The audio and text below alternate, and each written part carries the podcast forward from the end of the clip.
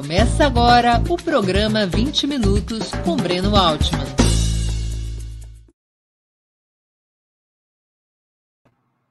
Bom dia. Hoje é 26 de novembro de 2021.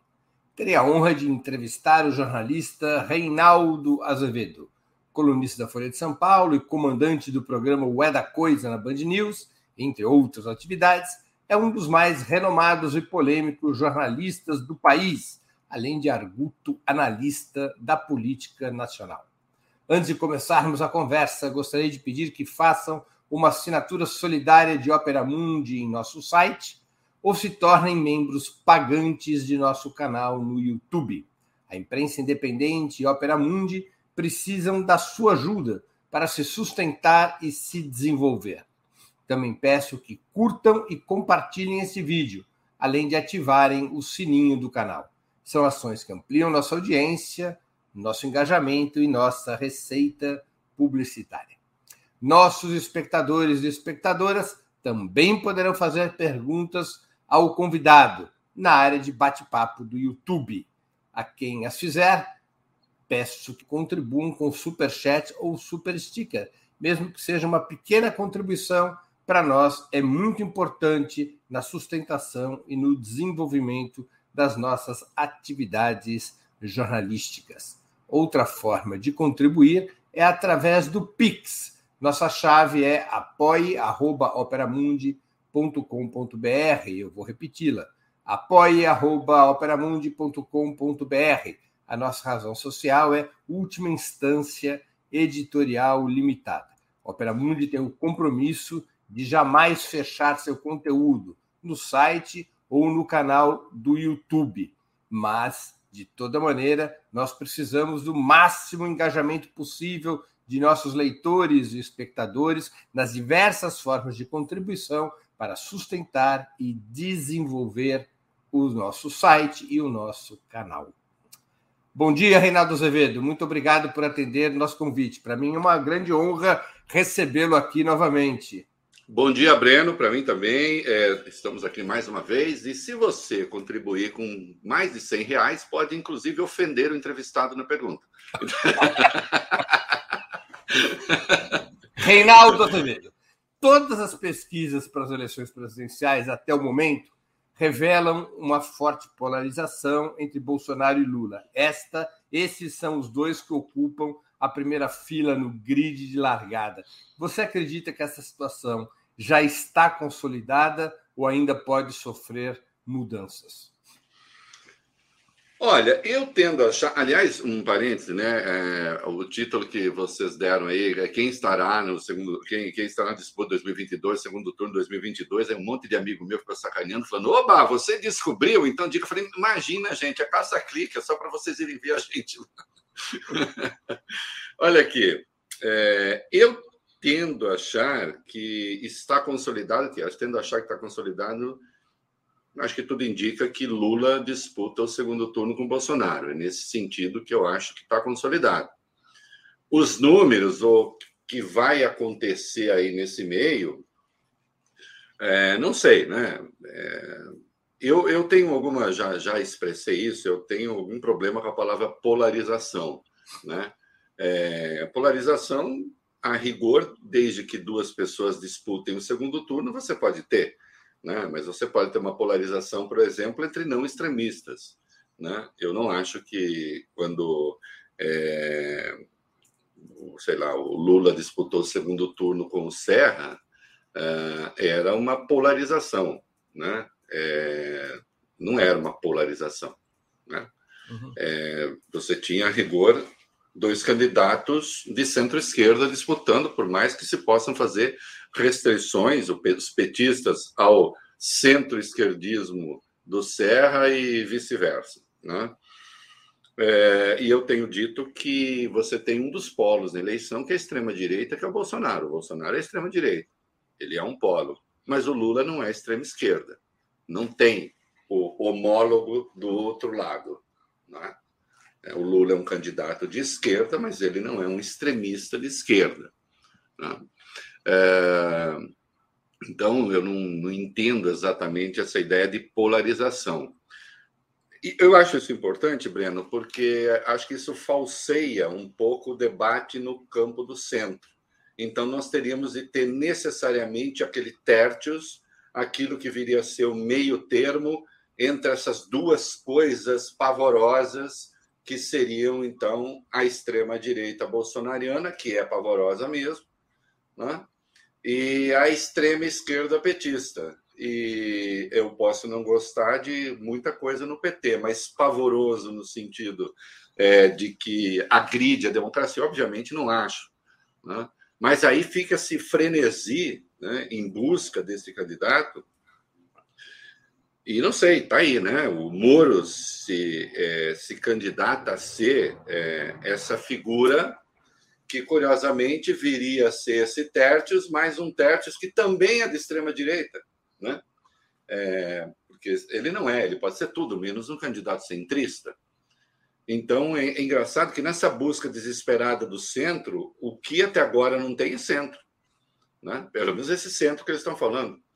É, eu vou dizer uma coisa polêmica aqui, eu acho que a coisa que mais se parece, o nome que mais se parece com um candidato do centro, a esquerda pode nem gostar disso que eu vou dizer, mas ainda é o Lula, né? por enquanto.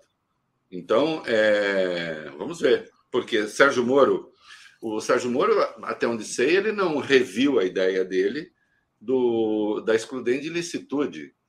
Dizer que excludente de licitude é uma proposta de centro, não é, não, é uma proposta de extrema direita.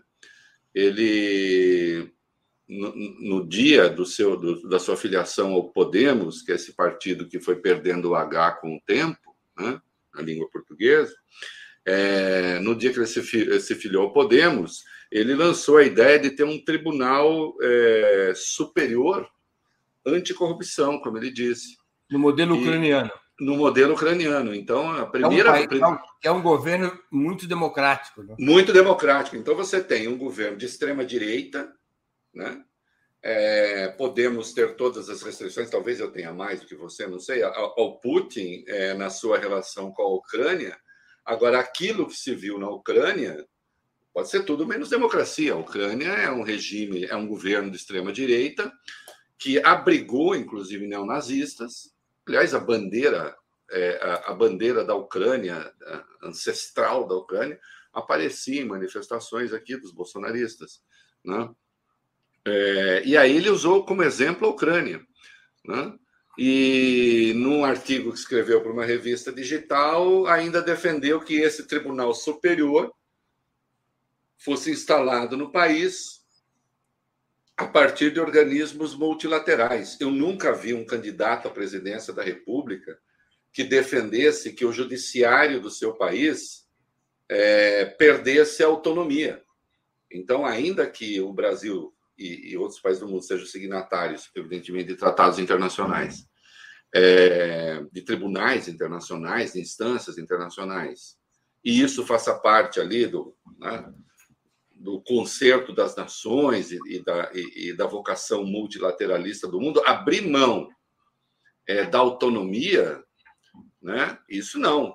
Mas, de certo modo reivindicar o fim da autonomia é uma coisa. É, reivindicar isso, reivindicar o fim da autonomia. Olha, nós não seremos mais autônomos a partir. Eu nunca vi é quase isso. tão incomum como alguém dizer não, tem que torturar, somos favoráveis a torturar. Exato, claro. Como, aliás, é, o, o chefe, o ex-chefe dele, com quem ele rompeu por questões puramente pessoais e de, e de, e de estratégia de poder, né? é, fez e faz. Né? Então, eles não são diferentes.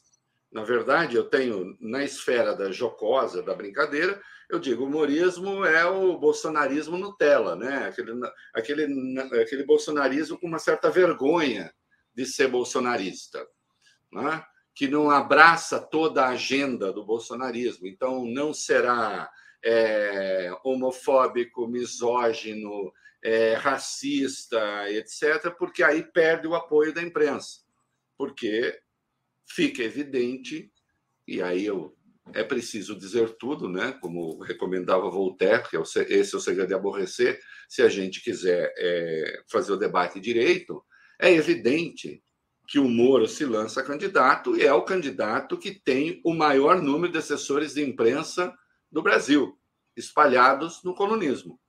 Né? É, eu nunca vi, realmente nunca vi nada parecido, nem em outras circunstâncias. Nunca vi nada parecido. Né?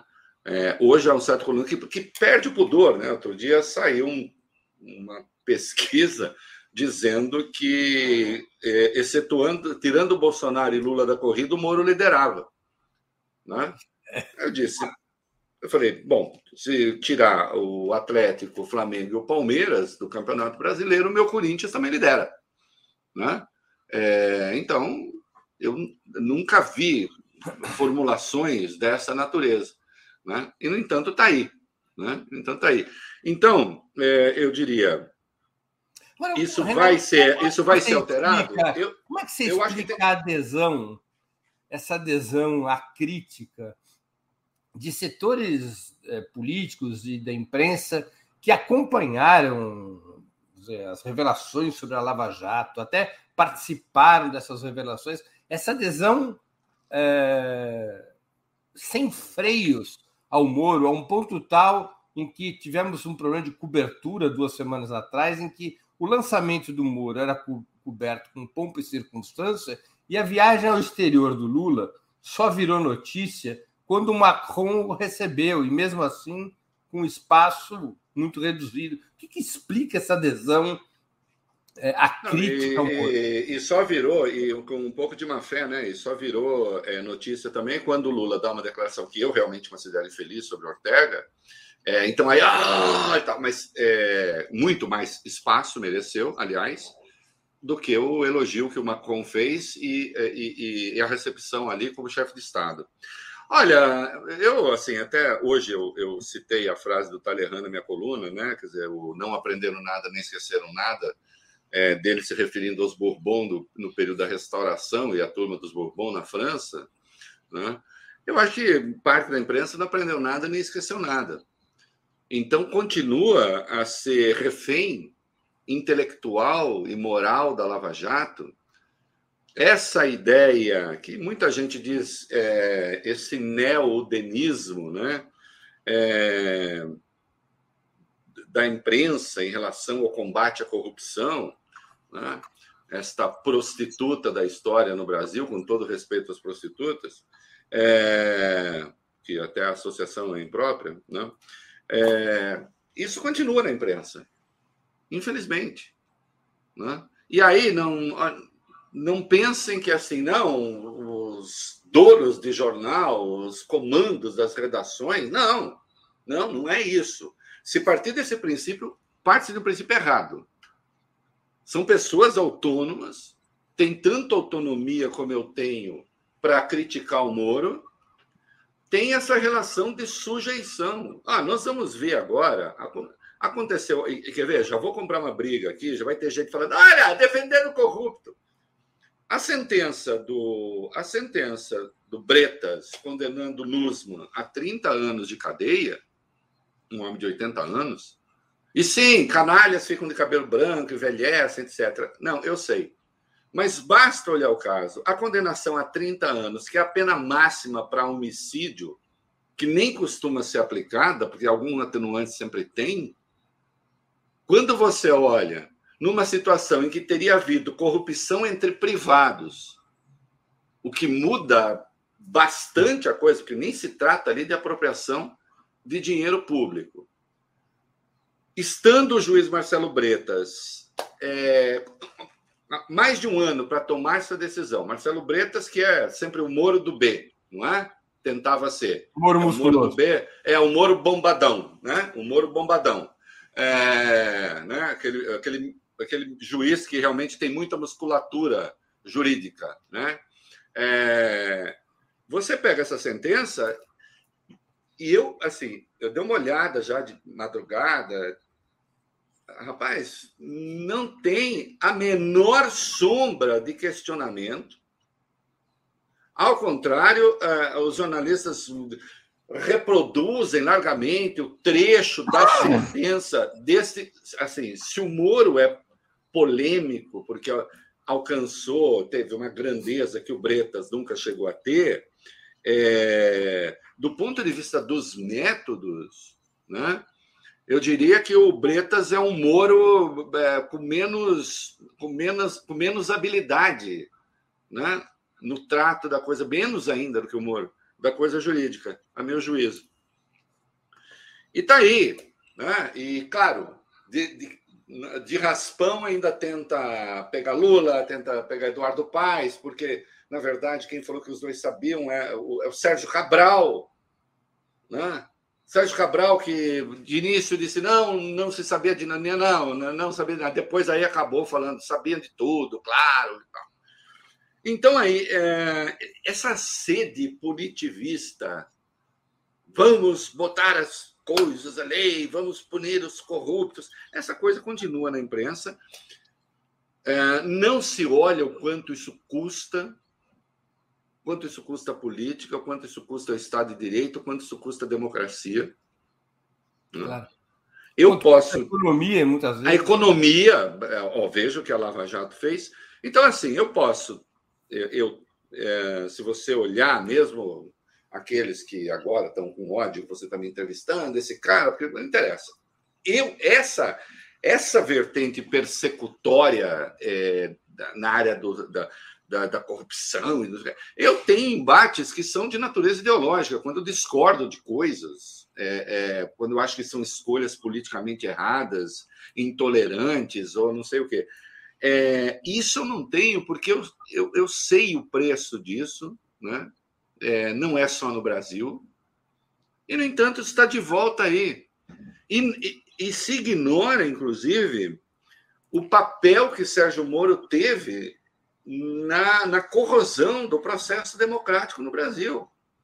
Você né? acha minha que coluna... as centristas têm uma obsessão maior em derrotar o Lula do que em derrotar o Bolsonaro ou qualquer projeto de extrema-direita?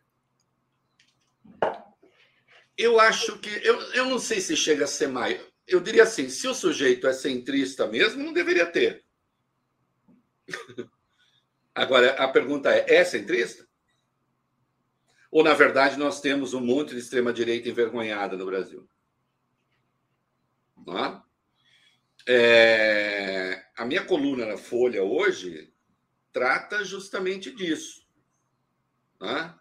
Então, em numa questão que certamente discordamos, mas eu critico também o Lula pela afirmação, pela associação que ele fez, ainda que depois tenha feito ali um, um reparo, mas de qualquer modo o paralelo estava estabelecido entre o Daniel Ortega e, e dois primeiros ministros, um que Gonzalez ficou três anos no poder e a, e a Merkel 16, dizendo por que não Ortega?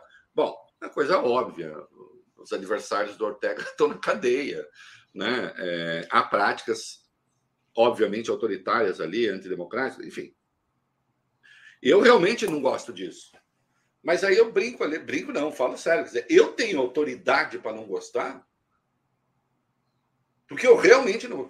Você me conhece o suficiente para saber. Eu realmente não gosto disso e realmente não gosto do que o Sérgio Moro, por exemplo, fez no Brasil. E aí eu vi aliás, uma mesma pessoa chamar o garantismo em direito de impunidade ou de uma escala da impunidade. Então vamos lá, garantias do devido processo legal sendo chamadas no Brasil de impunidade por certo centrismo. Então aí centrismo já não é. Quem é que chama garantias do devido processo legal de impunidade. Aí eu te diria, bom, pode ter duas vertentes. Ou você tem uma vertente revolucionária, disruptiva, que eventualmente pode ser de esquerda, e aí uh, as garantias não interessam ao processo revolucionário. Eu não estou abrindo polêmica, estou falando em tese. Ou você tem uma vertente disruptiva reacionária de direita, para fazer as coisas. A de esquerda é a sua maneira de fazer avançar, a de direita tentando recuar, né? Tentando fazer a história andar para trás. Então, assim, gente que condescende com a candidatura de Sérgio Moro, que acha normal o Sérgio Moro ser candidato é, é, como parte da democracia, que silencia é, diante do tribunal de exceção.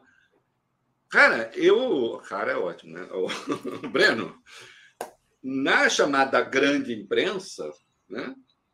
Eu fui a única pessoa a criticar essa porra desse tribunal dele. O que, que é isso?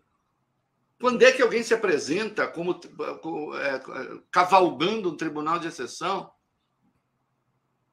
Seja lá sob que pretexto for. Hã? Reinaldo, você acha que o preconceito, o ódio, a raiva, o termo que a gente quiser usar, contra o Lula permanece muito forte nas elites do país para explicar essa adesão ao Sérgio Moro? Permanece. Permanece, e esse, e você sabe que eu já tretei muito mais com o PT do que hoje, até porque o PT. Você atualmente é aquilo que os comunistas fr franceses chamavam de um companheiro de route. Um. É isso. Aí, chegando lá, eu sei que eu vou apanhar. Né? Mas, uh, deixa eu dizer, eu já, já tretamos muito mais do que hoje, né? E eu dizia, até porque o PT estava no poder. Eu tenho essa mania de tretar com quem está no poder. Né? Talvez seja mais coisa de moleque de rua, né? É, mas eu não ligo, né? Agora, eu esse preconceito do, é, contra o Lula, essa, essa, esse rancor contra o Lula, é, em razão da sua origem, Bom, isso nunca, né? Nunca, ao contrário, eu tenho até simpatia. Uma, eu nem torno público, mas o Lula. Teus críticos, o Lula... Dizem, teus críticos atualmente dizem que a simpatia é quase amor. Não, o Lula se parece com meu pai, é, fisicamente, né? É, tem, tem, tem, uma semelhança assim. E também tinha uma coisa comum: é, meu pai também não tinha um dedo, né? Perdeu também trabalhando. É, então, olha Freud aí, né? É... Agora tem, claro que tem. Aliás, olha, o livro que depois eu vou indicar aqui, né?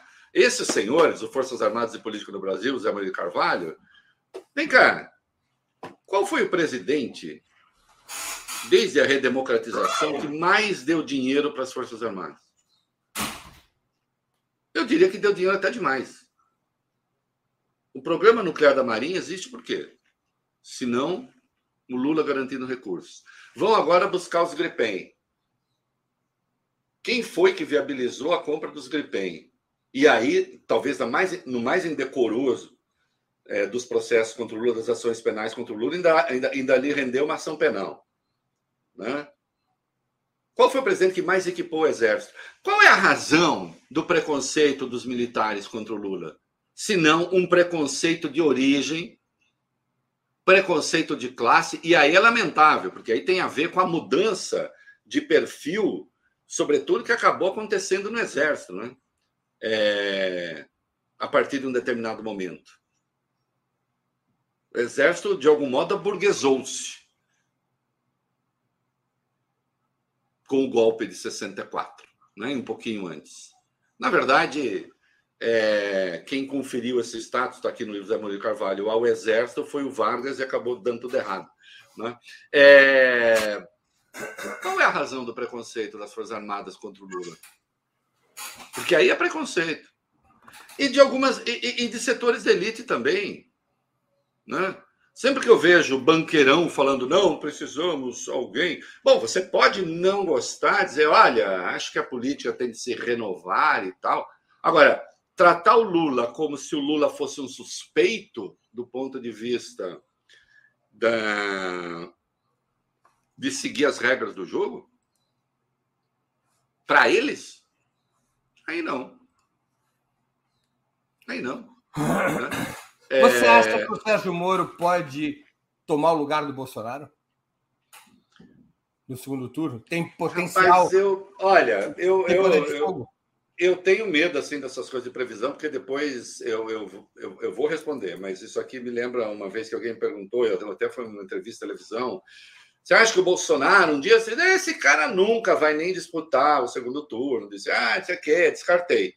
E aí, né, aparece um sujeito com uma faca na mão, dá uma facada no, no, no cara e aí pronto, e acontece. Uh, então, o incidente na história tem uma importância muito grande. Mas eu sou marxista bastante, como Deus já nota, e tenho uma certa herança marxista. Pô, para calma, saber... calma, calma, calma. Pessoal, playback, playback. Eu sou. Essa frase é eu sou marxista o bastante.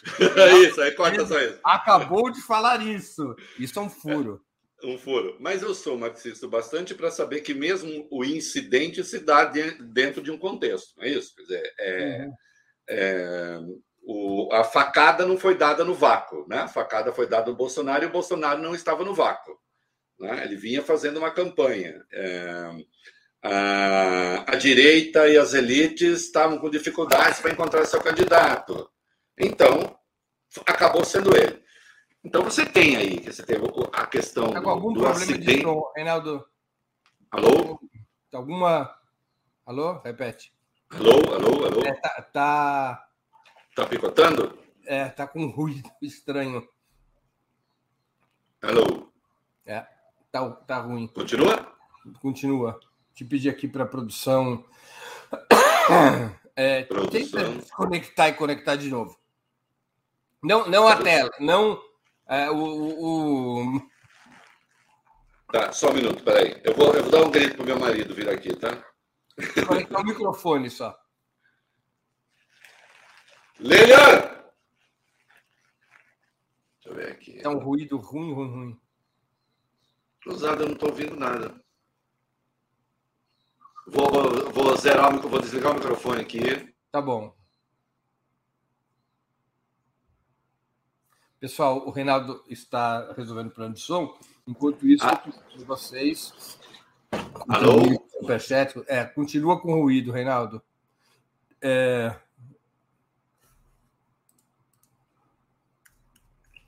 É, enquanto o Reinaldo resolve o problema do som, daqui a pouquinho já vai estar resolvido, eu queria pedir para vocês contribuírem com superchat, com super sticker, fazerem uma assinatura solidária no nosso site, tornarem-se membros pagantes do, do canal do Opera Mundi no YouTube ou contribuir via Pix. Nossa chave é apoie.operamundi.com.br. Também vou aproveitar para anunciar o programa de segunda-feira. Na segunda-feira, nós vamos entrevistar a vereadora carioca Mônica Benício. Na segunda-feira, dia 29 do 11, às 11 horas da manhã. O tema Mulheres em Marcha. Vamos ver se. É, então, Breno, continua ruim? Continua ruim. É, talvez seja melhor. Será que é? Porque a internet aqui eu estou com sinal total. Assim. Então, é, talvez seja melhor sair é, e entrar de novo. Desconectar e conectar outra vez? Desconectar e conectar de novo. É. Tá, vamos fazer isso então. Vamos fazer. Deixa só eu salvar aqui primeiro. O Renato vai desconectar e conectar de novo. E aí a gente vai retomar essa interessante entrevista com Reinaldo Azevedo. Tem gente acompanhando? Tem muita gente acompanhando. Só precisamos melhorar o som para continuar. Oi, pode sair, pode sair, pode sair. Vai derrubar aqui. É, fiquem. Agora, só um pouquinho, a gente vai, vai resolver esse problema do som do Reinaldo. Em seguida, a gente retoma a entrevista volto a dizer, nós, é, eu queria pedir para vocês, aproveitando aqui esse intervalo, para que contribuam com o Superchat e Super Sticker. Para nós é muito importante para a sustentação e o desenvolvimento do projeto jornalístico do Opera Mundi. Peço desculpa pela tosse. Alô? Perfeito. Valeu? Valeu. Bora lá. Meu marido, meu marido é muito bom nisso. Quer mostrar a carinha aqui? Não. Ela disse que não quer. Tem vergonhado, tem vergonhado. tá, então tá, meu obrigado. Bora lá. É, você tá então... nós estávamos que o velhinho, o velhinho, o velhinho já... um nariz de cera para explicar é. que não dá, que é, não é lá muito bom arriscar a previsão. E eu, eu tinha perguntado se o Sérgio Moro tem ou não como tirar o Bolsonaro? Eu acho que não, eu tendo a achar que não. Aí eu dizia da dificuldade de fazer eh, as previsões. Eu tendo a achar que não, é porque de certo modo, ele encarna uma extrema-direita meio covarde do ponto de vista deles. Né? É, ele quer só metade do pacote.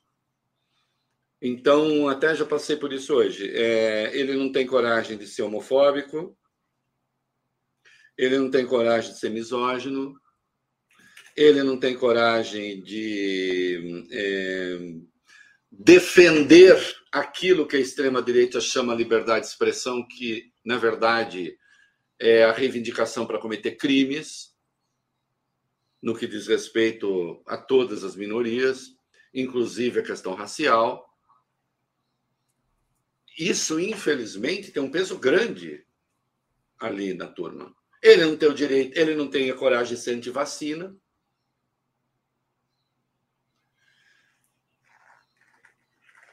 ele é extrema-direita no que respeita às questões políticas, aos direitos individuais, aos direitos políticos, ao exercício do direito. Aí sim, a essa sanha moralizadora para defender tribunal paralelo. Agora, aquilo que dá o cimento a esse grupo, isso até agora ele não demonstrou. Então, eu não vejo tanta facilidade assim para ele roubar é, fatia considerável daqueles que continuaram com Bolsonaro.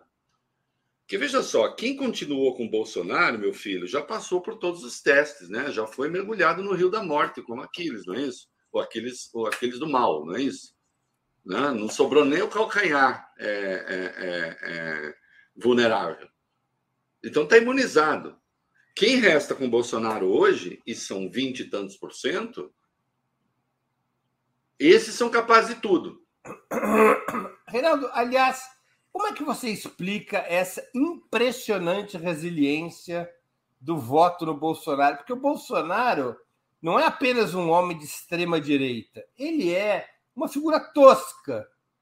Não é? Se você comparar com um cara de extrema direita como esse José Antônio Cast do Chile, que é um pinochetista, mas é um homem ilustrado, é mais ou menos que nem era o Salazar, né? Ao Salazar, Isso. fascista brutal, chamavam ele de o professor. Bolsonaro é grotesco, além de ser de extrema-direita, que é o essencial. Como é que você explica a resiliência? Ele tem um quarto dos votos do país a essa altura do campeonato. É, eu vou falar uma coisa aqui que precisa. É, eu quero que. Não pode ser tirada, não pode ser tirada do contexto. Né? É, Bolsonaro se parece muito com a parcela considerável da população no seguinte sentido: ele, ele, ele simula muito um homem comum. A política brasileira tem essa dificuldade. Veja, o Lula tem essas características. Presta atenção no que eu estou dizendo. O Lula se identifica com o povo. O Lula não parece alguém é, que está isolado da população ou que tem problemas diferentes dos problemas da população. Claro. O Lula vem da pobreza. O Bolsonaro também vem da pobreza. O Bolsonaro também tem uma, uma, uma origem pobre. O Bolsonaro era um soldado do exército, mau soldado, como disse o Geisel. Mas parte dessa rusticidade que ele tem que é a nossa, que é da nossa história, essa é genuína, essa é verdadeira. Certos juízos que ele faz, é, certas ligeirezas que ele diz, isso tudo é muito compreensível.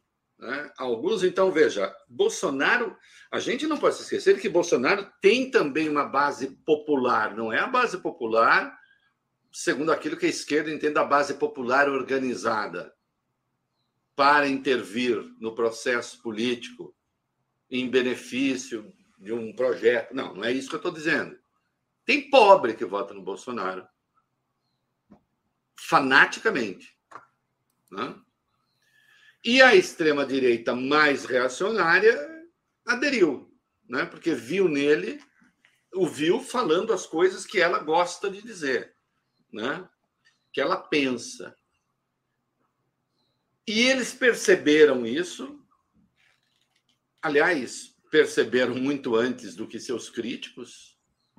É, de certo modo, todos erramos em 2017 e 2018, imaginando que ele seria uma bolha que logo murcharia, mas não.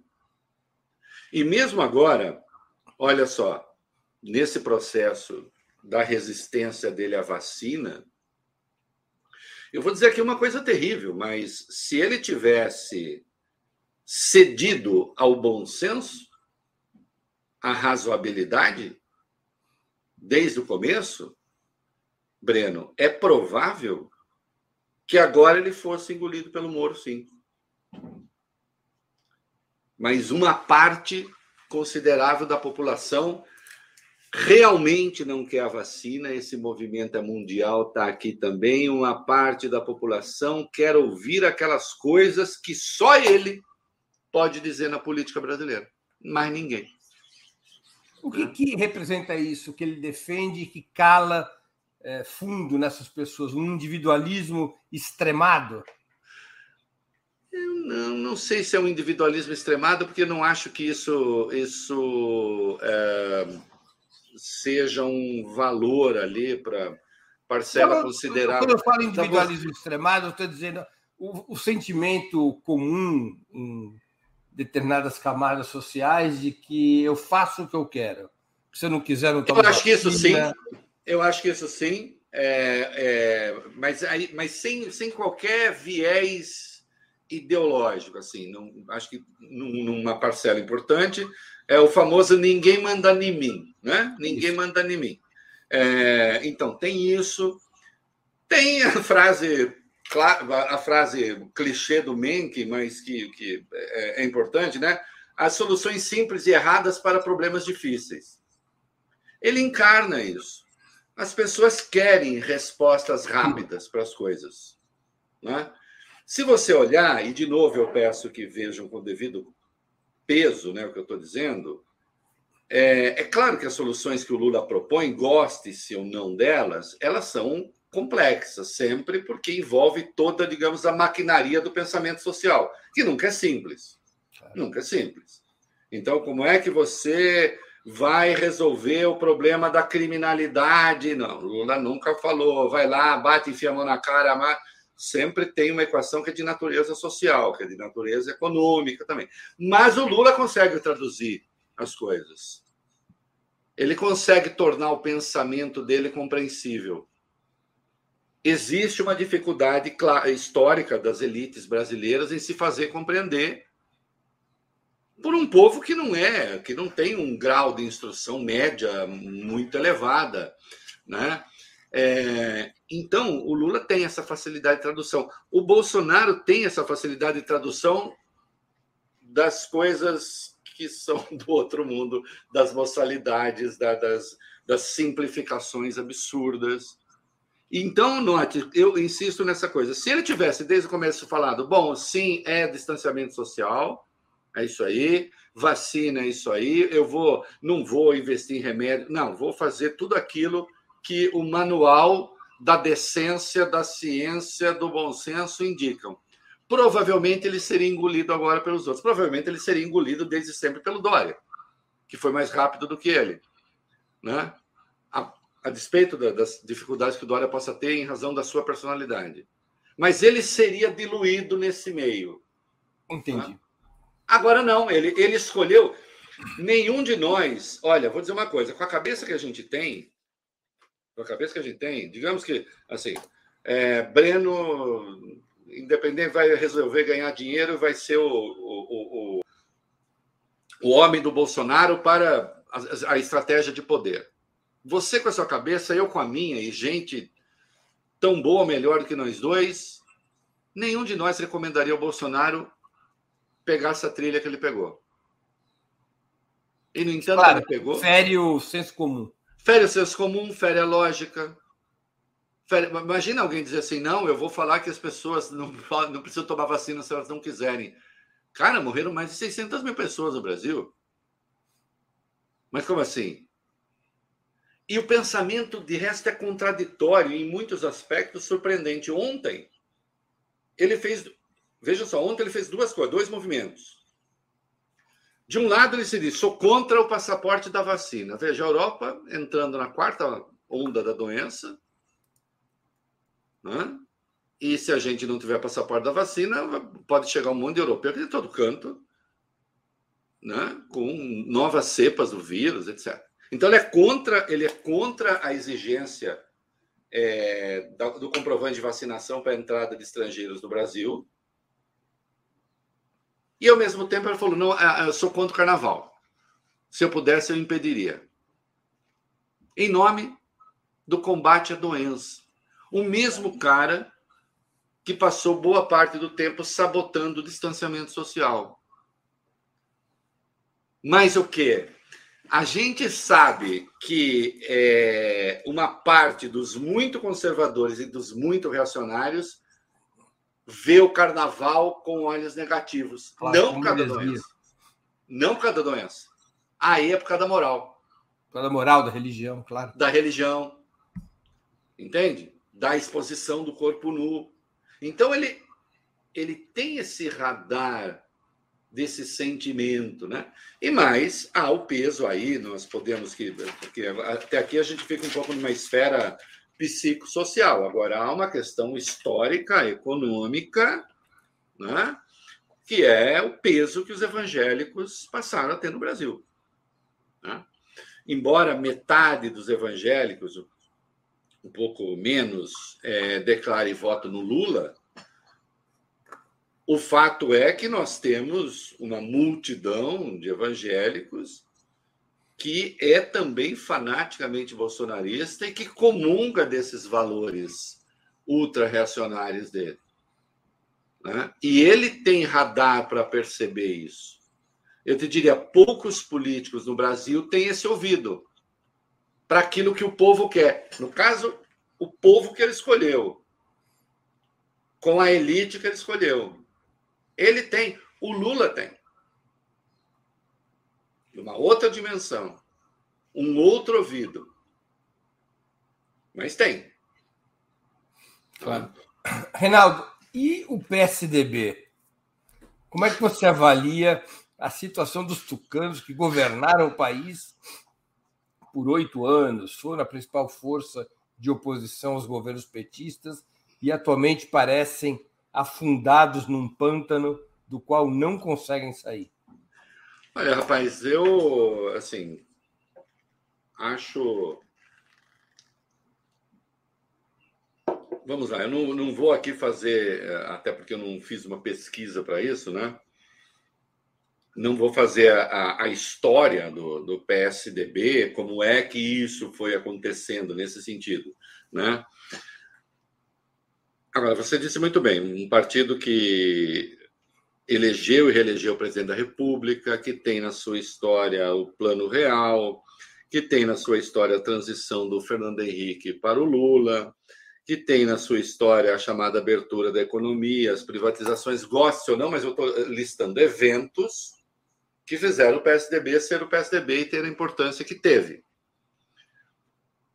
Viver essa quadra que está vivendo,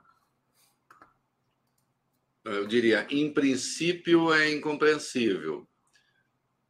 Quando você vai ver no detalhe, é bastante compreensível. Eu, eu vamos ver se a gente consegue aqui, nós dois, se nós conseguimos esquecer a personagem porque politicamente eu também não me identifico com ele, mas eu, eu, de novo, eu quero apenas pegar desempenhos.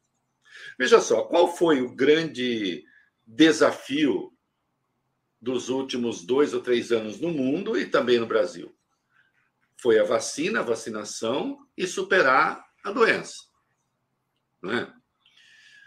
A Europa volta a enfrentar a quarta onda e isso começa com os não vacinados como contamina também vacinados, estão lá vivendo as dificuldades que estão vivendo. Bom, eu não teria nenhuma dúvida, identidade política à parte, de dizer assim, desde o começo, o candidato natural do PSDB é o Dória. Não vou, não vou discutir as inabilidades dele, que foram muitas. Passos incompreensíveis para mim, por exemplo, atrair o Rodrigo Garcia do DEM para o PSDB. Eu não entendi esse movimento até hoje. Não entendi a que vem. Para que ele fez isso? Né? Dificultando e inviabilizando, na verdade, é, é, a adesão desse grupo à candidatura dele. Então, tem passos incompreensíveis. Agora, por que, ele não é o candidato? A que se deve essa disputa interna? Né? Acho que há muito tempo o PSDB não tem uma força que consiga botar as ambições no seu devido lugar. Já teve, só que isso ele teve, sabe até quando? Até 1998. Curiosamente, o ano da reeleição do Fernando Henrique, que era o Sérgio Mota. O Sérgio Mota uma vez disse a um tucano graúdo que queria se candidatar a um cargo que já tinha alguém na fila. Ele disse exatamente isso: política tem fila. Você vai ficar aí. E ele era obedecido. Assim como a voz do Lula tem voz de comando no PSDB. No PT. Ah, opa, no PT. Assim como o Jair Bolsonaro fica migrando de partido, buscando não sei o quê, porque ele quer voz de comando dentro desse grupo que ele vai liderar e que ele mantém unido. Menor do que já foi, mas mantém. O PSDB é, sempre foi ali, ah, um partido de quadros. Bom, pode ser um partido de quadros, mas não pode ser um partido da desordem. Acabou virando um partido da desordem no sentido de que nada está subordinado a nada. Então, o governo de São Paulo, do Dória, é uma mônada isolada ali. Ele faz a sua política. O governo do Eduardo Leite, no Rio Grande do Sul, está lá. Ele faz a sua política não há mais uma identidade partidária, não há mais propriamente um programa, né? virou um ajuntamento de vaidades e todos eles falam pelo PSDB. Bom, não conseguir é, ter uma bancada de 23 deputados e não conseguir tirar uma posição é, para votar questões que são é, centrais ali, como a gente viu, né? É, o partido se fragmenta. Oi? Como o caso da PEC dos precatórios. Da PEC dos precatórios, isso, é, acabei não falando. É, na PEC dos precatórios, então, é, na verdade, o partido foi, esteve entre os que mais é, é, colaboraram com o governo. No índice de adesão. Em quase todas as votações de reformas econômicas acontece isso. Né? Sim, não. Agora, por exemplo, eles têm três votos na CCJ, essa, essa PEC da Bia Kicis, para voltar é, à aposentadoria compulsória dos, dos ministros aos 70 anos. É, o PSDB, com três votos, teve um voto do Redecker, presidente do PSDB no Rio Grande do Sul, que votou a favor. Votou a favor. Então, assim, claramente uma PEC de retaliação, a dela. O Lira, imagina, disse: isso não vai adiante. O Lira propôs outra coisa, inclusive, que é poder nomear até os 70, né? levar de 65 para 70. Aliás, a, a, CCJ no mesmo dia aprovou as duas coisas, que é, enfim, é coisa de maluco. Agora, de qualquer modo, o PSDB deu um voto ali para isso, justamente do cara que preside o PSDB no Rio Grande do Sul. Claro. Aliás, o cara que coordena ali no estado a campanha do, do Eduardo Leite. Então, você não conseguir ter voz de comando nem nessas questões básicas, eu diria, o partido, como partido, ele desapareceu, né? Uhum. Aliás, partido como partido, existe hoje o PT, por exemplo, que nessa questão votou de, é, é, unido, não teve nenhum voto a favor, pelo menos, alguns se ausentaram. Uhum. Né? O PSOL, que é um pequeno partido, mas é partido. O PCdoB, que é um pequeno partido, mas é partido. E fora disso, você não tem. O PSDB desapareceu, o PSDB sumiu, infelizmente, do cenário como alternativa de poder. O que é ruim, é um pouco desorienta, é ruim, aliás, até para o PT. Né? É, enquanto o PSDB era a, digamos assim, a direita possível no Brasil, você tem um embate muito mais civilizado. né, do que você tem hoje. E muito mais é, esclarecedor. Uhum. É, tem esse filme Oito Presidentes, um Juramento, da, da Carla Camurati, documentário, que depois vou recomendar de novo. Mas ali é um momento notável. O Fernando Henrique e o Lula participam de um debate, acho que na, na Band, segundo turno. É, eles saem dali e vão dar uma entrevista. Juntos, um ao lado do outro. Né? É, acho que é a eleição de 94, né? o primeiro mandato do Fernando Henrique. Eles vão dar uma entrevista um ao lado do outro. Cordial, tranquilo, sem é, é, grandes sortilégios. e qual a avaliação que você faz do cenário atual da candidatura de Ciro Gomes? A candidatura do Moro estrangula de vez Ciro Gomes?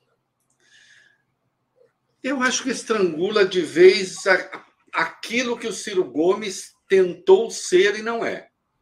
Né? É... Veja só, o Ciro tem um discurso, em muitos aspectos. Vamos tirar os ataques ao Lula, dizer assim, ataque ao Lula é coisa da direita. Vamos esquecer isso, que ali tem um monte de nuances, inclusive de ressentimento.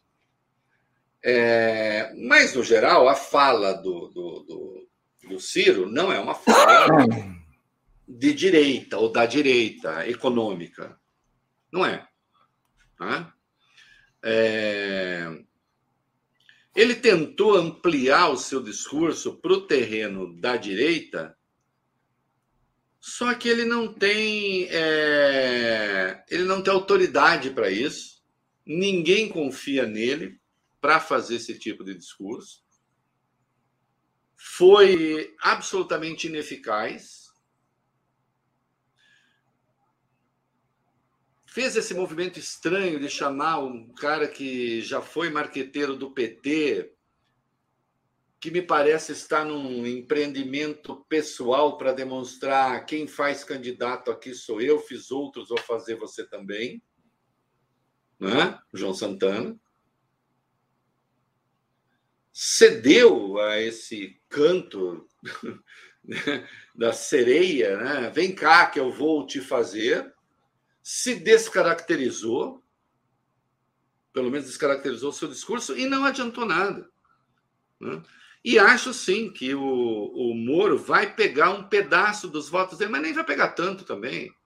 Né? Vai ficar ali. Que tire... O problema é o seguinte: quando o cara está com seis, sete pontos e alguém chega e ele tira dois, uma coisa é você tirar dois e quem está com 30, né? Outra coisa é você tirar dois e quem está com sete. Claro. É, e aí você inviabiliza mesmo. Né? Então, veja, para mim, sempre ficou claro que não haveria um único candidato fora Bolsonaro Lula. Eu nunca acreditei nisso. Ou Ciro retira a sua postulação, ou ele estará ali, né?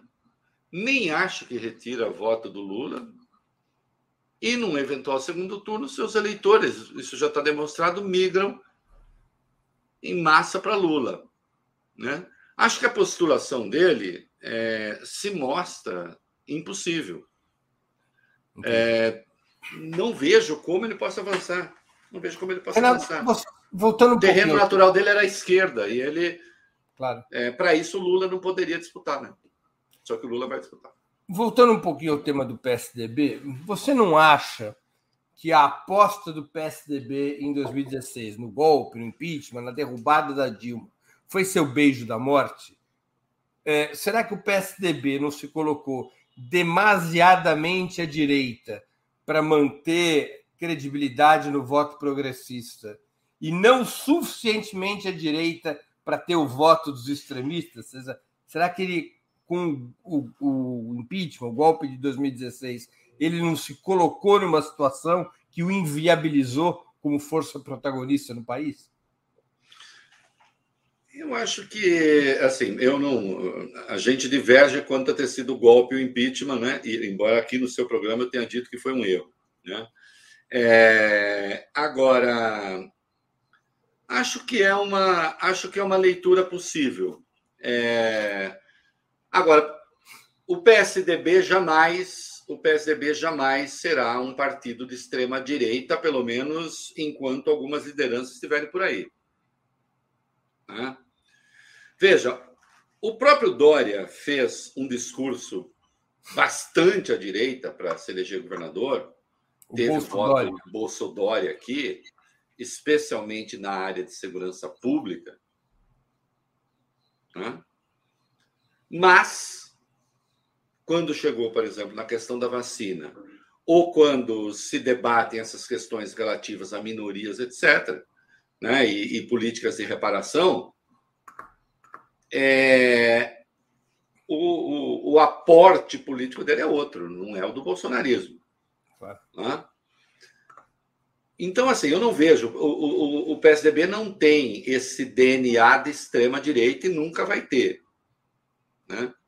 Eu não sei, mas é, essa dificuldade sempre teve, né? É, veja, mesmo durante os governos petistas, eu acho que boa parte da, do antagonismo entre PSDB e PT é porque dos dois lados se vivia uma certa ilusão de que o PSDB mobilizaria, seria o ator do, da centro-direita para a direita e o PT o grande ator da centro-esquerda para a esquerda. E assim foi por 20 anos. E assim foi por 20 anos.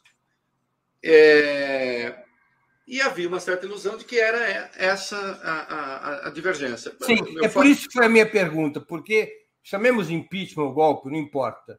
A derrubada da Dilma em 2016 pode ter desfeito essa equação. Não, isso eu sei. Não, Porque o PSDB, para derrubar a Dilma, teve que recorrer à extrema-direita nas ruas.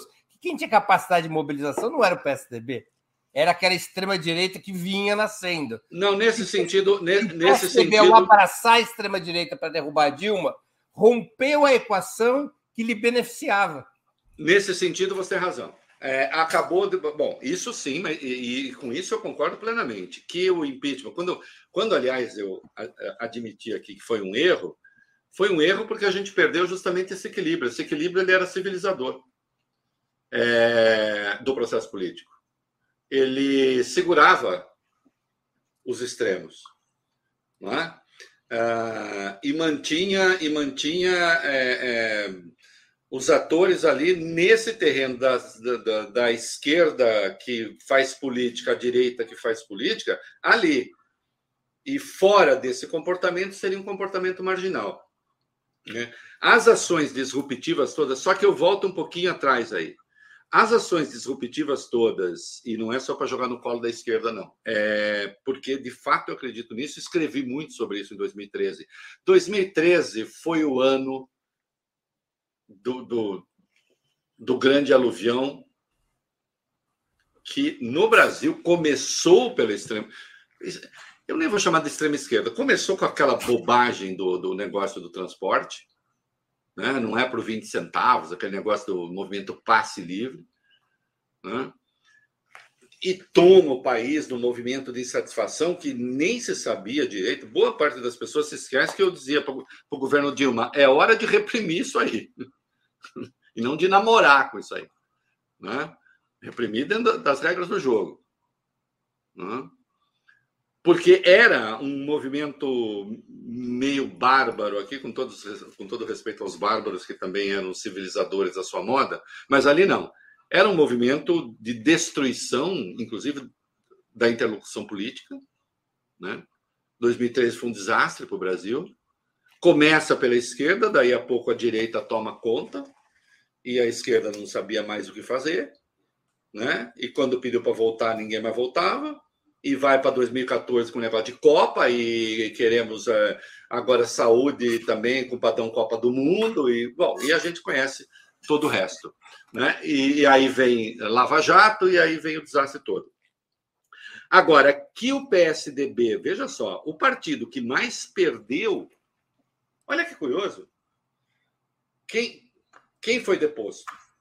Um governo petista. Uhum. Né? Quem foi para a cadeia? O Lula.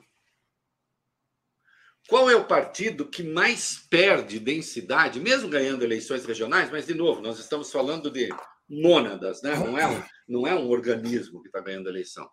Quando o PT ganha eleição, o organismo ganha eleição. O PSDB não é mais. Qual foi o partido que mais perdeu densidade dos grandes partidos? Se você olhar, é o PSDB, porque a alternativa ao poder petista sempre foi o PSDB. Foi ele que perdeu. Claro, então, é, nesse, nesse sentido, romper esse equilíbrio, esse rompimento do equilíbrio foi muito ruim para o PSDB e foi muito ruim para a política. É engraçado, eu, eu, você sabe que eu sempre tive fama de tucano na esquerda, eu nunca fui tucano. É que para a esquerda, a, a, a, e me identificava com a direita, não sei o quê, ser direitista no Brasil era ser tucano. O tucano Reinaldo Azevedo, o tucano Reinaldo Azevedo. Que era assim, aquilo que a gente repudia, porque está aqui, né? Antagonizando com a gente. E, infelizmente, hoje, é, isso se rompeu e o bolsonarismo está aí. Não é tucano, é outra, e atualmente, é, é e outra atualmente coisa. O Reinaldo Azevedo estaria ligado às alas mais à esquerda do PT. Né? Isso, exatamente. Aliás, é, o, eu tenho que dizer para vocês que o Breno não quer que eu entre no PT, porque disse que eu sou muito esquerdista para estar no PT hoje. Reinaldo, a imprensa tem divulgado há duas semanas a é. hipótese do Geraldo Alckmin ser o candidato a vice de Lula. Você acha que essa opção fortaleceria ou enfraqueceria a candidatura petista? Rapaz, eu acho que seria relevante para a presidência. Vamos lá, qual é o raciocínio que eu faço? Se o PT precisa, se o PT, vamos lá, se o PT, de novo, em 2022, por mais que eu ache isso injusto, hein, com a história, mas se o déficit é, é, um déficit de credibilidade junto ao centro, junto à direita democrática, então, para dar uma pacificada ali, e, e, e, o Lula precisará disso, qualquer presidente precisa disso, né? É... Será que é o Alckmin que traz isso? Por mais que o Alckmin seja esta figura que não é identificada com extremos, mas não será ele, por exemplo, a pacificar os mercados. De algum modo, isso o PT pode resolver fazer isso. Eu, por exemplo, escolheria, no lugar do Lula, em havendo, escolheria um empresário né? É, para vice. Eu sei que não é a, a escolha. Aproveitar enquanto ainda tem empresários no Brasil. Né? E aproveitar enquanto. Exatamente, enquanto Porque ainda há empresários. Antigamente a gente lembrava eu coment... Desculpa te interromper. Eu comentava Não, isso com um amigo outro dia que na nossa geração, nos anos 70, 80, a gente era capaz de listar vários industriais que a gente chamava de capitães da indústria, né? Isso. Hermílio de Moraes. A gente tinha uma lista. Agora. E que o Partido Comunista ficava de olho porque era o capital nacional. Agora não tem um. Não tem um que a gente lembre, né? Não, é verdade. É, eu, de qualquer modo, escolheria alguém nesse terreno, alguém que tivesse, que levasse essa pacificação dos mercados e não sei o que. Eu não acho que o Alckmin seja essa figura. Né? Ah, enfraquecer a candidatura do Lula não enfraquece, mas eu não creio que vá agregar votos ao Lula além dos votos que o Lula tem e não é a figura adequada para criar o que eu chamo dessa pacificação. Então, eu escolheria alguém que pudesse fazer esse processo de pacificação. Não seria o Alckmin. Acho que o Alckmin, por outro lado, ele pode ter um papel importante é, num eventual segundo turno, se ele. Vamos lá, estou fazendo aqui especulações. Se ele disputar é, o governo de São Paulo pelo PSD do Kassab, que eu vejo como uma possível força. É, eu vejo como o centrão do Lula, digamos assim. Né? Eu acho que é o partido que vai servir para fazer a conexão e a liga entre o PT e os partidos mais conservadores e aquela miríade de legendas que compõem o Centrão, caso Lula se eleja. E, portanto, se você tem um Alckmin eleito pelo PSD em São Paulo, essa possibilidade é grande, né? eu acho que esse, é, o jogo passa mais por aí do que tê-lo como vice. Eu não vejo que ele possa agregar votos ao Lula. Né? Uh, e talvez, talvez, o Lula deva ter um vice que tenha assim, algumas características mais para a área técnica do que sendo propriamente um político. Conhecendo o mercado da política como a gente conhece, né? o Alckmin é uma figura que eu acho que não se presta a conspirações dessa natureza, né? mas é, eu, eu, eu, eu hoje, se fosse disputar a eleição, eu não ia querer um, um político é, muito articulado como meu vice, entendeu? Uhum. Porque, enfim, nós sabemos como são né, é, essas forças ali que ficam fazendo embargos auriculares e vendendo coisinhas ao pé do ouvido. Né? Preferiria ter o Alckmin como governador de São Paulo. Isso sim, como um eventual aliado no segundo turno. Reinaldo, o Lula ele teve perto de vencer as eleições em 89, apresentando-se como um candidato claramente de esquerda, com um programa de mudanças radicais no Estado e na economia. Foi eleito em 2002, quando o cenário nacional não tinha a mesma dramaticidade de 89, com um discurso moderado e um vice empresarial. Qual Lula teria maior poder de fogo em 2022? O de 89 ou de 2002? Certamente a esquerda discorda de mim, e deve ser um dos motivos porque eu não, não sou de esquerda, né? para além da, da ironia. Eu continuo achando que é o Lula moderado. Né? Nós tivemos uma pequena experiência do que significa. Vai ser preciso tomar cuidado. O que vai ter de casca de banana ainda pela frente? É... E, veja só, essa história do Daniel Ortega, não, é, na margem direita do açude de não sei onde, ninguém está tocando nesse assunto. Mas nós sabemos o peso na era das redes sociais é, quando certas questões colam, quando elas pegam, né? E elas vão sofrendo ruídos e entrando nos nichos é, mais é, insuspeitados, né? É, com a leitura de que esses nichos são capazes de fazer. É, então, nós vimos é, o Lula ter uma recepção extraordinária agora na Europa. Mas o negócio do Ortega. Pff, ah, a direita bombou isso, os conservadores bombaram. Bom, o fato é, as aspas estão lá, mais do que aspas, tem um, tem um, teu, teu vídeo. Teu vídeo. Né? Teu vídeo. Hum. Já não foi bem isso, não, foi aquilo, ele até disse, por isso que eu acho um erro, sim, ele acha um erro, mas fez a associação.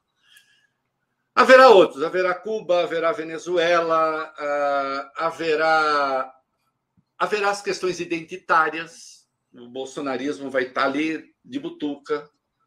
Né? Olha a família, destruição da família, vai ter tudo isso. Então, vai precisar ser um Lula de uma habilidade formidável, eu diria. Veja, quando eu estou chamando moderado, eh, ele pode até não, ele pode ter até ideias que não eh, mais duras em relação à regulação de mercado, etc. Então, um Lula que saiba dialogar ainda mais do que aquele Lula de 2002. Né? Porque, veja só, eu vejo hoje é, um. Eu vejo hoje a transformação, a força para transformar o Lula numa caricatura hoje é muito maior do que era em 2002. Em 2002 você não tinha as redes sociais como elas são hoje. Né?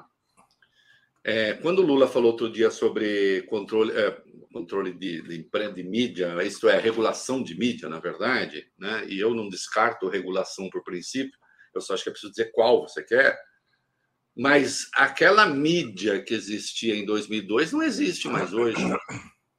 Ela é outra. Inclusive, ela está com as pernas quebradas em muitos aspectos. Rigorosamente, né? o mercado está regulando aquela mídia antiga.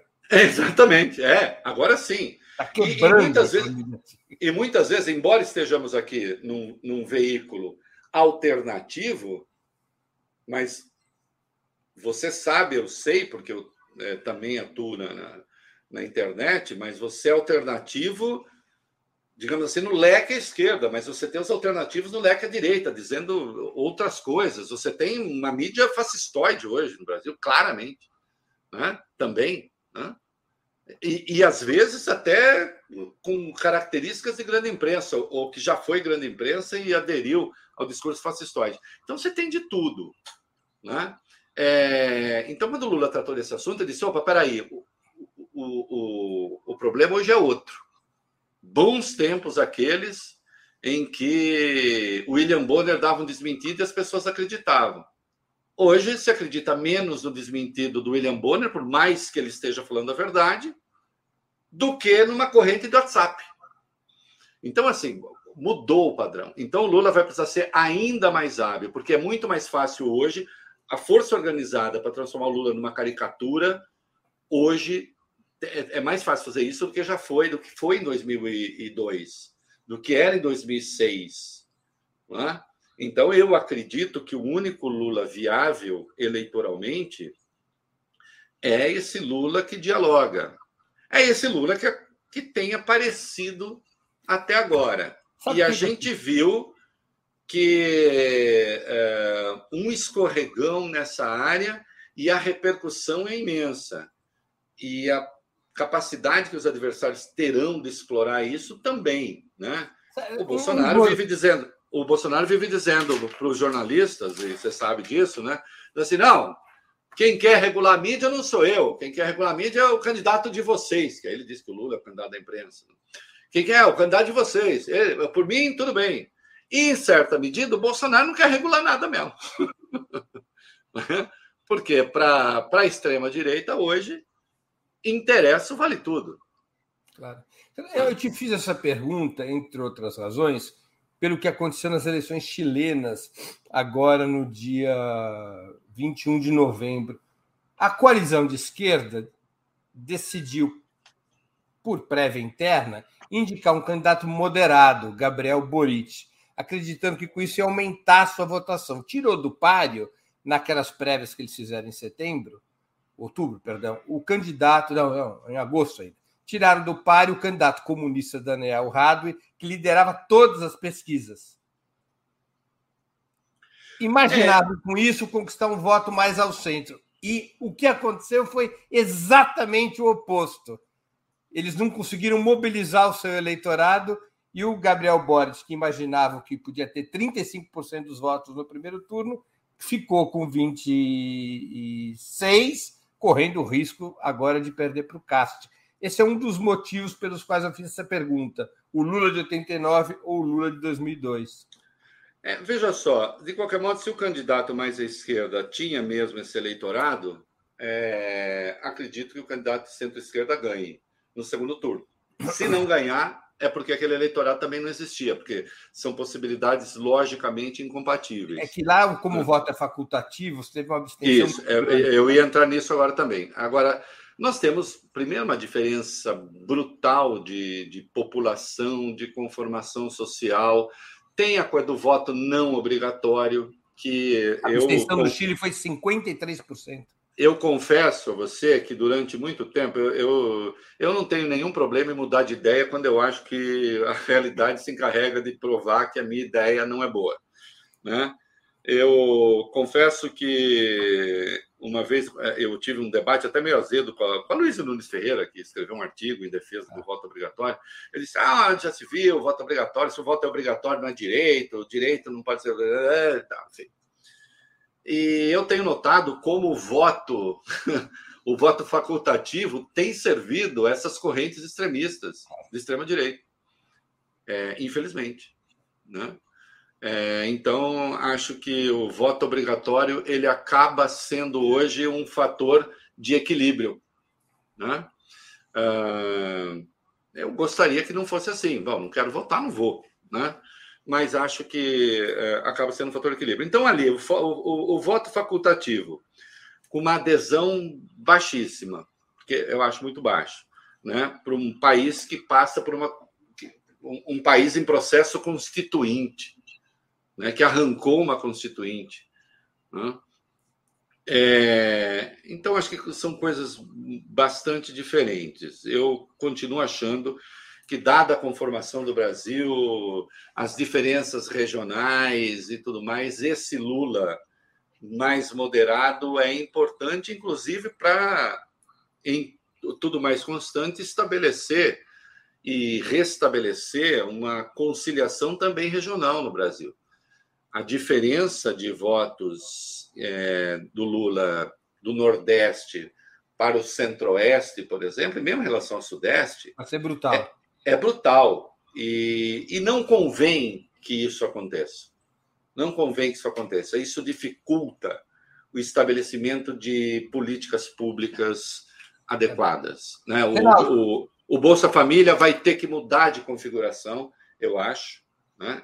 Agora, Auxílio Brasil, é, Bolsa Família sempre será. Ele terá de mudar de configuração é, e é importante que a gente volte a ter um pouco uma ideia de nação, que se perdeu também.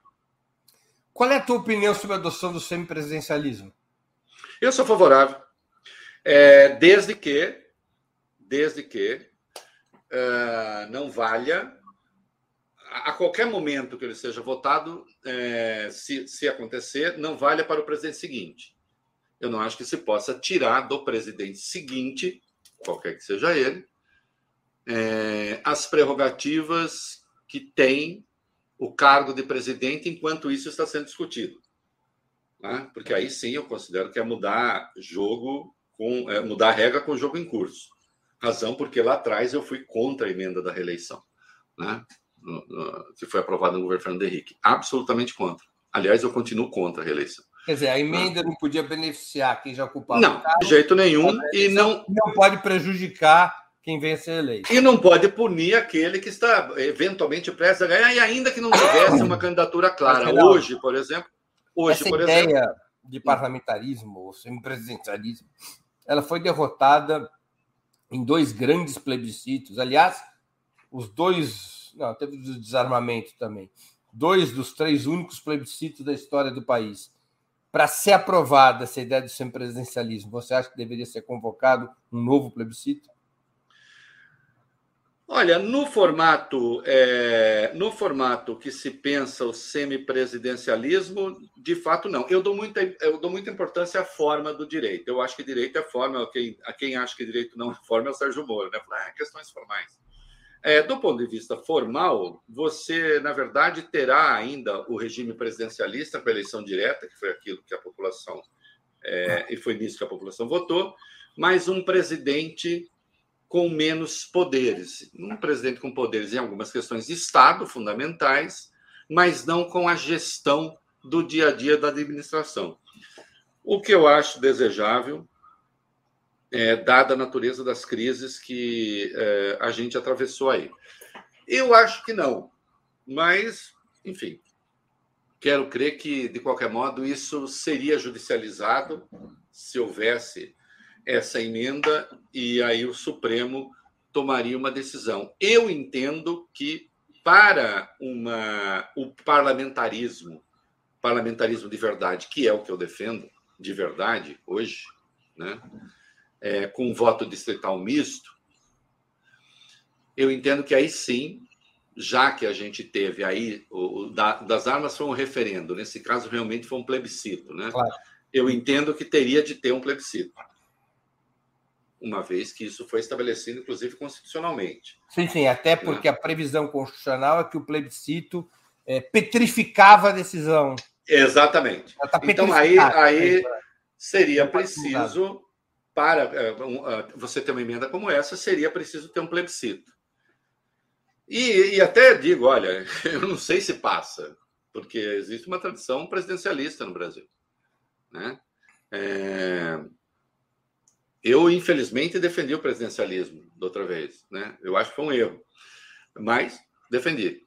É, e a gente lembra que monte de gente entrou a favor do, do parlamentarismo e se achava que e, e deu presidencialismo no curso então, o, o, Brasil tem uma tradição presidencialista.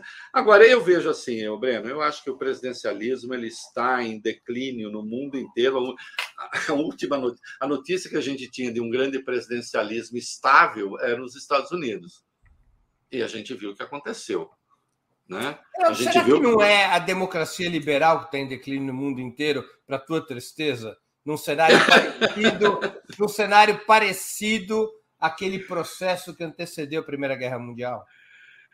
Não, eu acho que assim, as circunstâncias são muito diferentes e, de qualquer modo, quando eu vejo essa análise à esquerda, eu vejo sempre uma certa perspectiva otimista do ponto de vista da esquerda em relação a essa crise.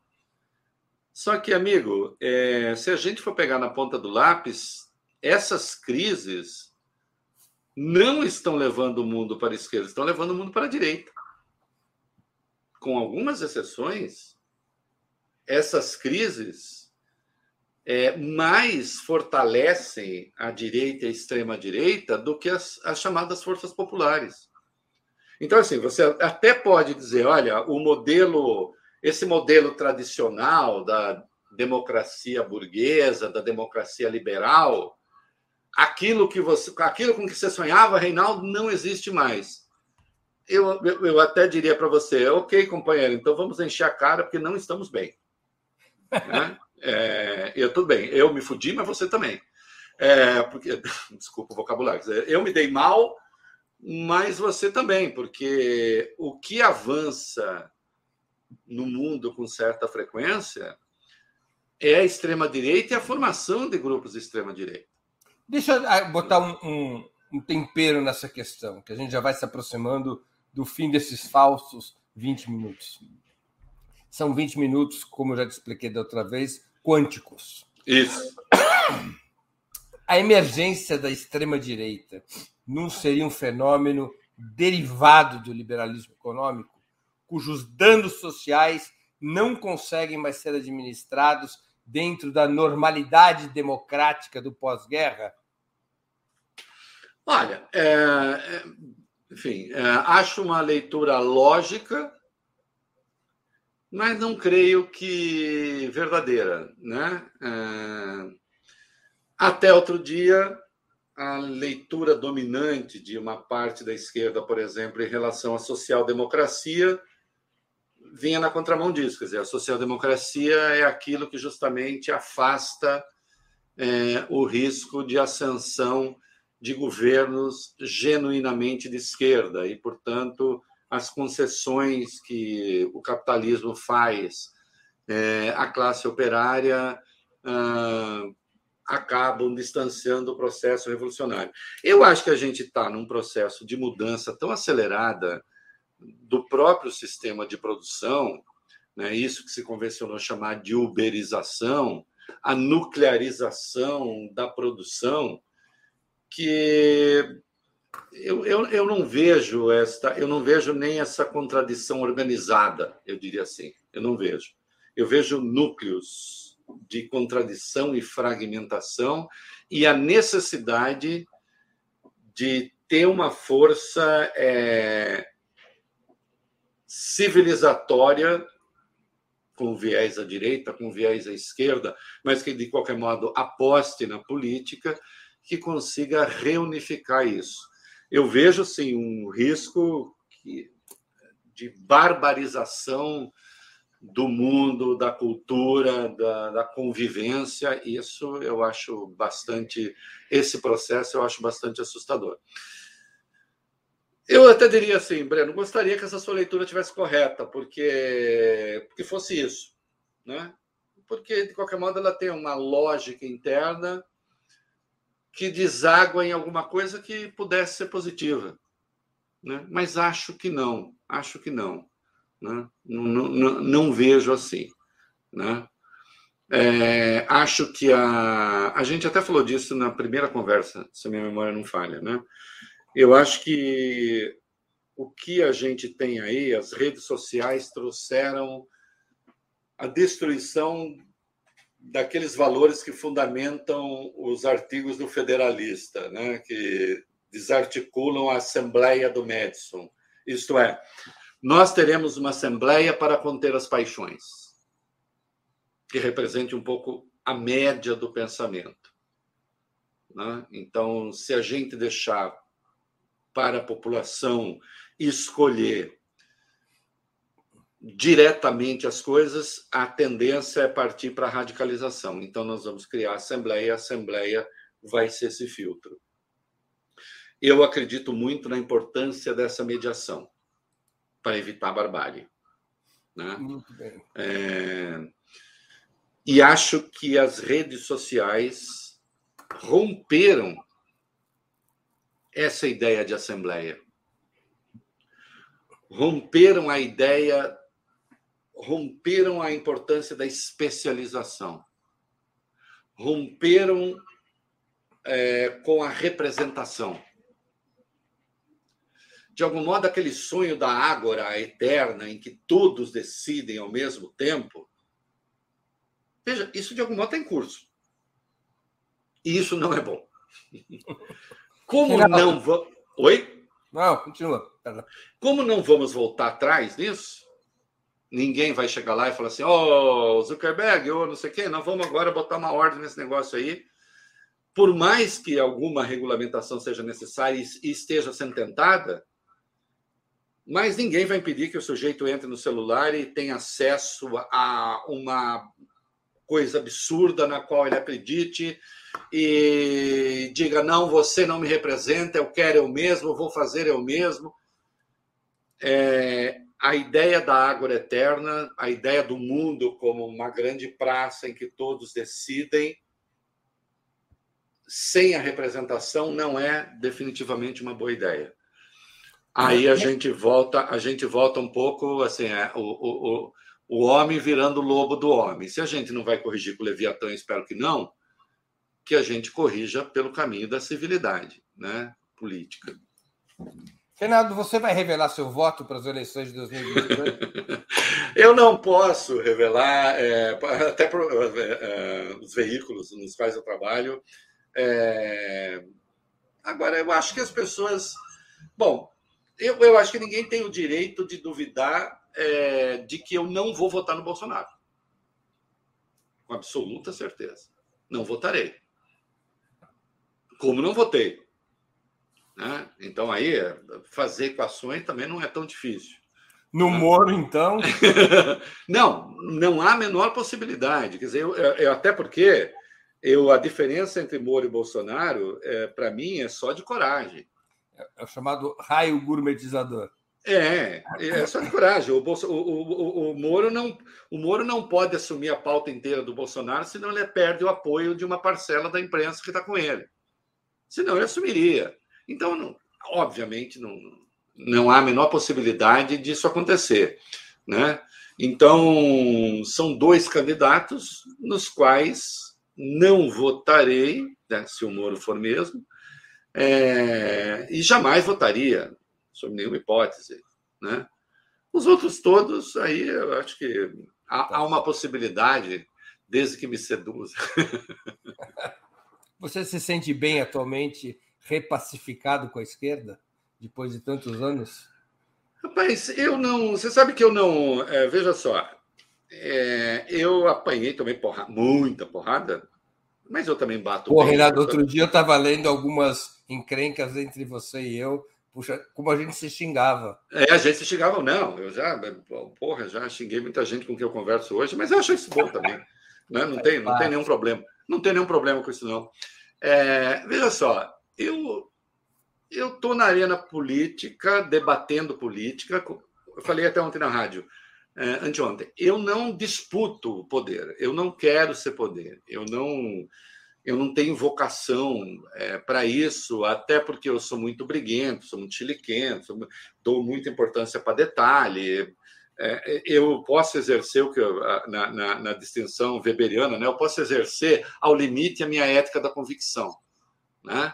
É, e eu gosto de fazer isso. Eu me sinto bem fazendo isso. Né? Eu acho que eu tenho uma importância alguma importância no debate fazendo isso. Então, quando eu apanhava muito do PT, veja, tomar porrada não é bom. Né? Ninguém, eu não sei, eu desconheço quem gosta de apanhar. Eu, eu não gosto. Né? Eu, no geral, prefiro que as pessoas gostem de mim. Agora, se o preço se o preço de não gostarem, aí eu falar o que eu falo, eu vou falar o que eu tenho de falar, e se não gostarem, é uma pena. Hoje, tem mais gente que me ataca à direita? Tem. Do que à esquerda? Tem. Ainda tem muitos ataques à esquerda. Você foi o culpado. Eu gosto dessa parte, porque eu fui o culpado de tudo. Eu nem sabia que eu tinha tanta importância assim. Não, não fui, mas, enfim, querem ficar com isso também. Eu vou continuar a falar o que eu falo, eu vou continuar enfim, é esse o meu juízo de momento, é esse o meu pensamento. Alguns valores que fundamentam as minhas escolhas. Eu acho que muitos dos valores que fundamentam as minhas escolhas ainda hoje não mudaram. Agora, eu mudei em, em muitas coisas, mudei. Pô, quem não mudou também? Eu não posso mudar? Eu não posso mudar, por exemplo, cotas raciais. Aí, quando eu percebo que a cota funciona, eu não posso chegar e dizer, desculpa, errei, eu acho que cota funciona. Entendeu? Aliás, elas foram implementadas a revelia da minha posição. Eu não interferi. Fosse assim, puxa vida, eu ajudei a não implementar a cota. Não, ao contrário, a cota aconteceu. Ah, mas o impeachment da Dilma aconteceu. Não, não fui eu que fiz o impeachment da Dilma. O que fez impeachment da Dilma foi ela não ter conseguido. É... Justa ou injusta, veja, mas o fato é, se ela tivesse um terço da Câmara, não teria tido impeachment. Se ela tivesse um terço do Senado, não teria tido impeachment. É preciso que se pergunte também por que, que não tinha esse terço. Alguma coisa aconteceu aí. Né? É, para que dois terços da Câmara, para perder dois terços da Câmara, para perder dois terços do Senado, você teve erros de operação importantes. Né? Então, acho importante também o PT pensar: bom, onde foi que nós erramos aqui? Né? É, eu já disse, acho, hoje, acho que foi um erro. Né? Hoje eu teria outra posição em relação aquela uhum. questão. Né? Uh, mas também é fácil falar agora, né? Porque eu conheço o resultado. Quer dizer, eu, eu acho sempre essa conversa um pouco estranha. Tá bom, eu, eu conheço o resultado agora, deu errado, puxa vida, né? não deveríamos ter feito.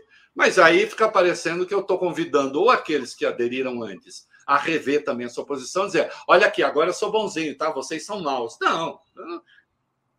Uma coisa é eu reconhecer isso, outra coisa é ter uma visão moralista em relação a isso.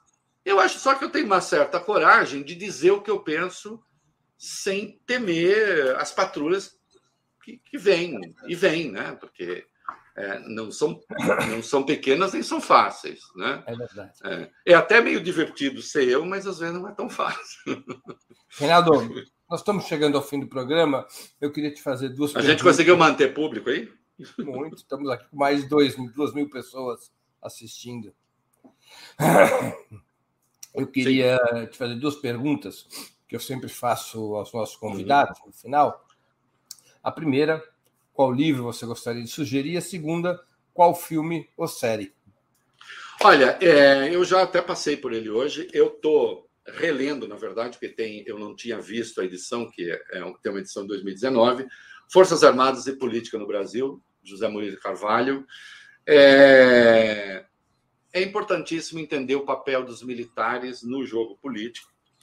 Nós não podemos nos esquecer que em abril de 2018, às vésperas da votação do habeas corpus preventivo do Lula, houve o tweet do general Eduardo Vilas Boas e se negou o habeas corpus preventivo ao Lula por 6 a 5. O Lula foi preso, ficou 580 dias preso, por uma sentença sem provas do Sérgio Moro, que depois foi declarado suspeito e incompetente para a causa. Né?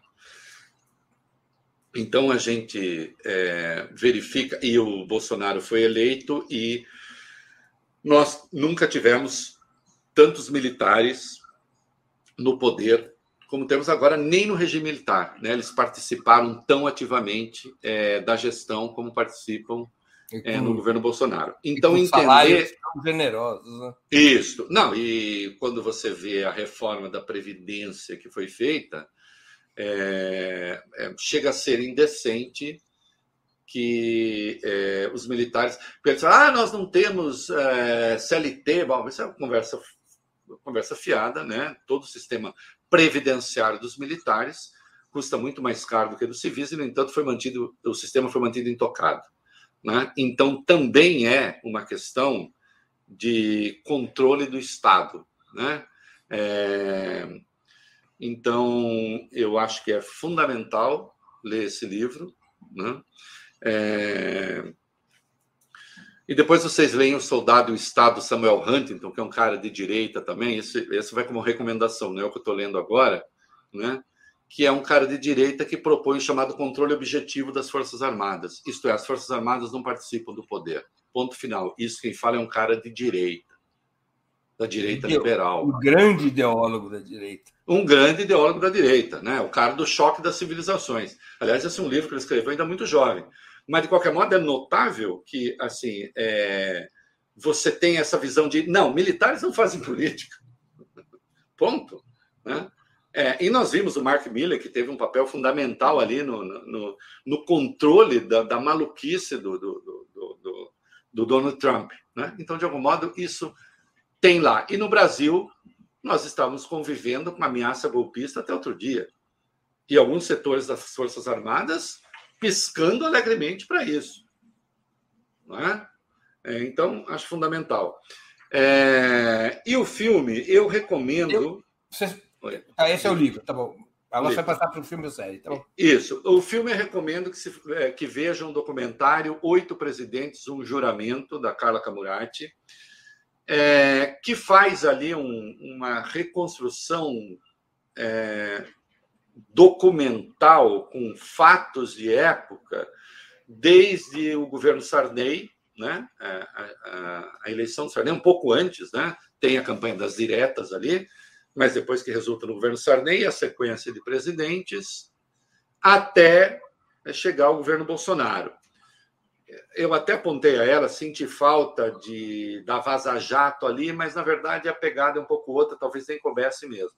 É muito interessante porque, primeiro, é um documentário, não sei se você viu, é um documentário que não tem entrevista com pensadores de agora, isto é, não tem aquele olhar retroativo, entende?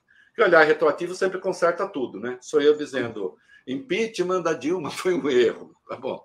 É, não, ela faz um encadeamento de fatos, de eventos é, contemporâneos à época e como uma coisa foi levando a outra com o discurso, a textura, o som daquela época. E se acaba contando uma história que eu acho do Brasil que a gente vê é muito mais sofrida, cara, do que às vezes a gente se dá conta, né? De como eventos dramáticos foram se sucedendo no Brasil, as esperanças das diretas, a derrota das diretas por 22 votos, o trauma que aquilo foi, a disputa no colégio eleitoral, o PT não participar do colégio eleitoral. Isso tudo foi marcando, foram marcando disputas, né? Foram marcando, foram marcando clivagens da política brasileira. O PT não ter disputado o colégio eleitoral, por exemplo, eu diria, está ali a pré-história do PT-PSDB. Não é? Talvez seja isso. A pré-história do PT-PSDB, que vai até um determinado momento em que isso de novo se rompe aí com o Bolsonaro. É um baita filme, acho que tem de ser visto. Tem que plataforma, Reinaldo? É, Rapaz, ele está nos cinemas ainda e depois eu acho que vai entrar, acho que ainda não está na Globoplay. Tá bem. Tá? Acho que vai entrar na Globoplay. E tem uma coisa ali, Breno, eu tinha me esquecido, não sei se você se lembra disso. Eu, eu confesso que eu não me lembrava. Tem o Figueiredo de roupão, roupão de banho. Olha só. O último general da ditadura, de roupão de banho, ligando para Tancredo Neves, parabenizando pela eleição no colégio eleitoral. E o Tancredo respondendo do outro lado. Né? Figueiredo, né, com aquele seu jeito, deixa que eu chuto, como o Flávio Rangel dizia, né? o zagueiro de fazenda, deixa que eu cobro, né? É, ali, oh, parabéns, está com roupão. E depois, sim, e, e, olha, ele estava disposto a participar da passagem do bastão para o Tancredo, mas não tanto é que mas não para o Sarney. E aí, e aí o drama do Tancredo tal, e ele não, ele não, ele não comparece, né, para passar é, é, simbolicamente a faixa para o Sarney. é, é encantador. Né? E na esfera da bobajada, é, vejam o Suits. Eu adoro, né? Que no Brasil você traduz como é Homens de Terno, homens, acho que é Homens de Terno. É, na, na, é... na Netflix está como Suits mesmo. É, está como Suits. Netflix está como ah. Suits. É, é, eu adoro, porque eu gosto do direito, eu gosto dos embates do direito, é basicamente isso que está ali, numa perspectiva ali, de algum modo, algo selvagem. Já acabou. É onde trabalhava a moça que casou com o príncipe. A né? Megan. Megan Markle. Markle, Markle, né? Markle, Meghan... acho que é isso. É, Megan, é, é, exatamente. É, ela é faz ela uma... trabalhava. Estagiária uma estagiária que depois faz curso de direito e tal. É, é. E Aliás, ela é boa gosto... atriz. Não... Ela, é boa atriz. ela é boa atriz. É. Ah, não é uma grande atriz, mas é boa atriz. boa atriz. E ali tem, ali tem a, a, a a personagem do, do, do, do, Harvey, né, que eu, que eu gosto, que faz uma linha assim um pouco o burguês existencialista que não liga para nada e, e, não sei o quê, e ao mesmo tempo é implacável a tomar as decisões. Mas o que eu gosto mesmo são os embates de natureza jurídica, ainda que, né, segundo a legislação americana, que é um tantinho diferente da nossa. Né? Mas eu gosto muito. Mas isso é só para se divertir, tá? É isso aí. Ainda bem, né? Porque um pouco a gente tem que se divertir, né? É, não, um pouquinho, um pouquinho, sim. Reinaldo, eu queria te agradecer muitíssimo pelo teu tempo e por Obrigado. essa conversa divertida e certamente muito proveitosa. Obrigado eu que agradeço por... mais uma vez a conversa. É... Sim, eu acho que você foi muito xingado por ter me chamado mais uma vez. É, eu também já vi muita coisa. Aí, finalmente você confessa. Teve um babaca que falou: finalmente você confessou de que lado você está. Eu falei: não, mas é a segunda entrevista que eu estou dando a Breno, não é a primeira. então só agora você descobriu. Esse pessoal um pouco lentinho. É, um pouquinho, um pouquinho. Mas eu que agradeço, obrigado pela gentileza.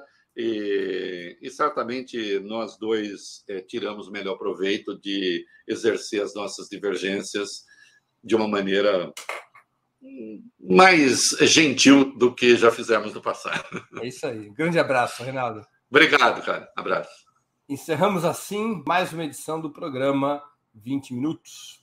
Voltaremos a nos ver segunda-feira, 29 de novembro, às 11 horas. Nossa convidada será arquiteta, urbanista e vereadora carioca Mônica Benício, do PSOL. O tema: Mulheres em Marcha. Agradeço pela audiência de hoje, desejo a todos um bom fim de semana e até segunda. Um grande abraço. Para assistir novamente esse programa e a outras edições dos programas 20 Minutos, se inscreva no canal do Opera Mundi no YouTube. Curta e compartilhe nossos vídeos. Deixe seus comentários. O jornalismo de Ópera Mundi é mantido com o seu apoio. Faça uma assinatura solidária em www.operamundi.com.br. Com um pequeno valor mensal, você nos ajuda no desenvolvimento de um jornalismo independente e de qualidade. Obrigado pela audiência e até a próxima.